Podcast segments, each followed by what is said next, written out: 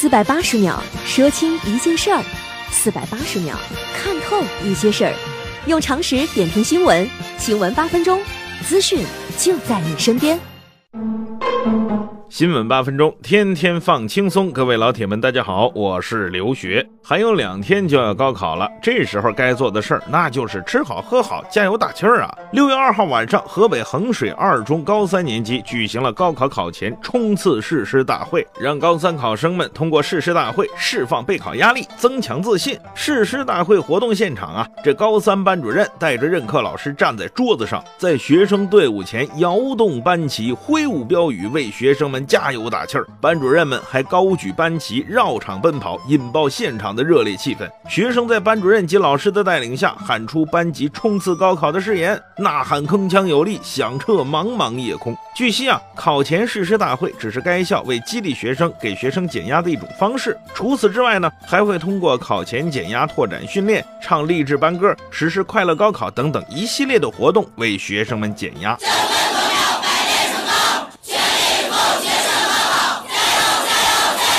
要说现在孩子们高考压力是不小啊！根据教育部门透露的数据，二零一八年全国高考报名考生人数达到了九百七十五万，比去年还增加了三十五万人。而值得注意的是，因为今年参加高考的学生大多数是两千年出生的，这也就意味着首批零零后将正式走上高考的舞台。这批曾经的千禧宝宝们，现在又和高考联系在了一起。而在今年高考的一大变化是取消了不少。少加分项。近年来，高考加分政策一直是社会关注的焦点。在今年的高考中，加分项目将被进一步减少和规范。教育部在部署2018年普通高校招生工作时强调，全面取消体育特长生、中学生学科奥林匹克竞赛、科技类竞赛、省级优秀学生、思想政治品德有突出事迹等全国性高考加分项目。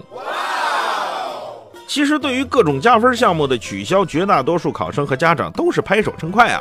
毕竟，不是所有人都能拿到奥赛奖。而得奥赛奖的那些天才学霸们，人家才不在乎加那点分呢。取消的正是时候。高考现在变得越来越多元化，什么保送啊、自主招生等等多渠道的录取方式，让考生们也多了几个选择，而不再像多少年前一样千军万马过独木桥啊。每个人都有自己的生活轨迹和生活方式，不必把一次考试看得过分重要。它确实可以决定一部分人的人生走向，可未必考好了就一定是人生赢家。毕竟人生路漫漫，这是一场长跑啊！高考状元也未必就像很多人感觉的那样，十年寒窗无人问，一举成名天下知。二零零八级重庆文科高考第一名刘超然，在他高考那年，那就是人们嘴里常说的文科状元呐。名校毕业，名企录取，高端创业，这是通常人们心目中高考第一名的人生走向。不过他却选择了一个特别接地气儿的创业方式，在伦敦美食市场售卖重庆小面。据说虽然每周只卖一天，但生意依旧非常火爆。我的天哪！有人肯定会说，还是高考状元聪明。其实您错了，这不是聪明，这是英国人没吃过地道的重庆小面。还是那句话，每个人的人生道路都不同，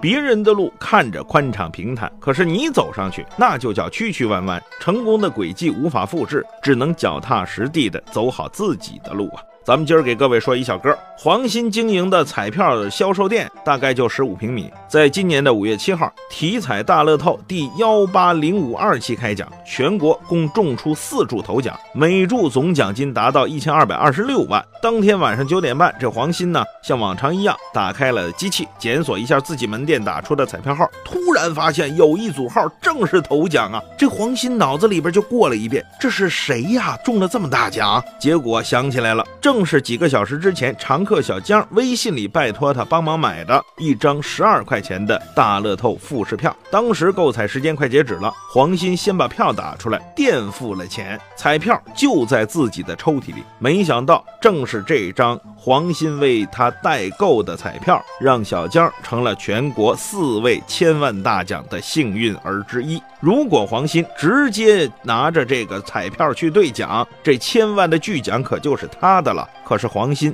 丝毫没有犹豫，立刻拨通小江的电话，告诉他中奖的消息。我是想站着，还把钱挣了。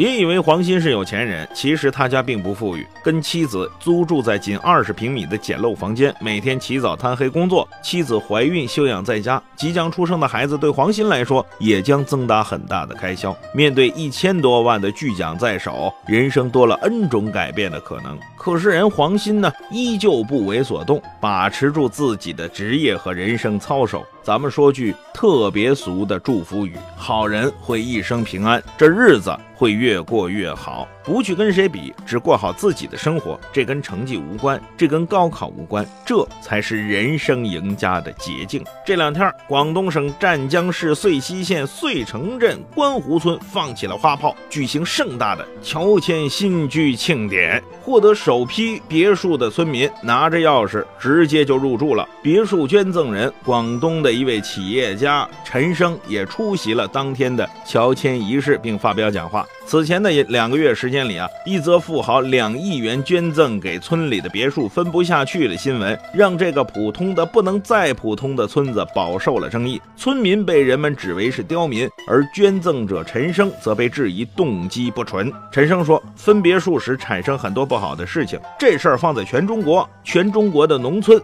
都会有，这很正常。但是这又不正常。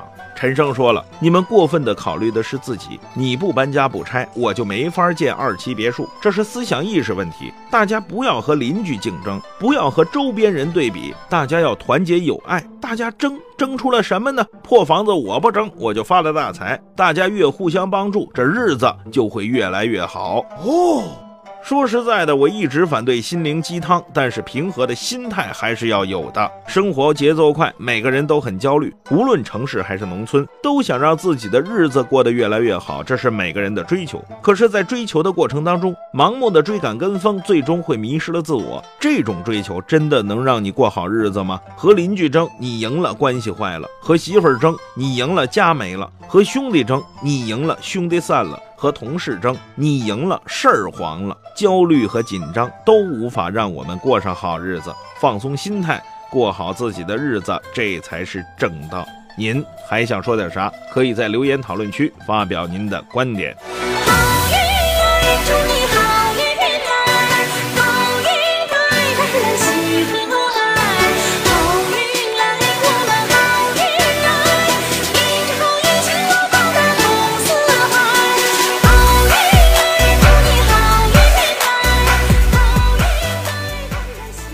八分钟，咱们下回接着说。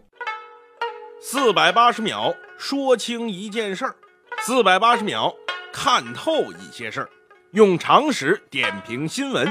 新闻八分钟，资讯就在您身边。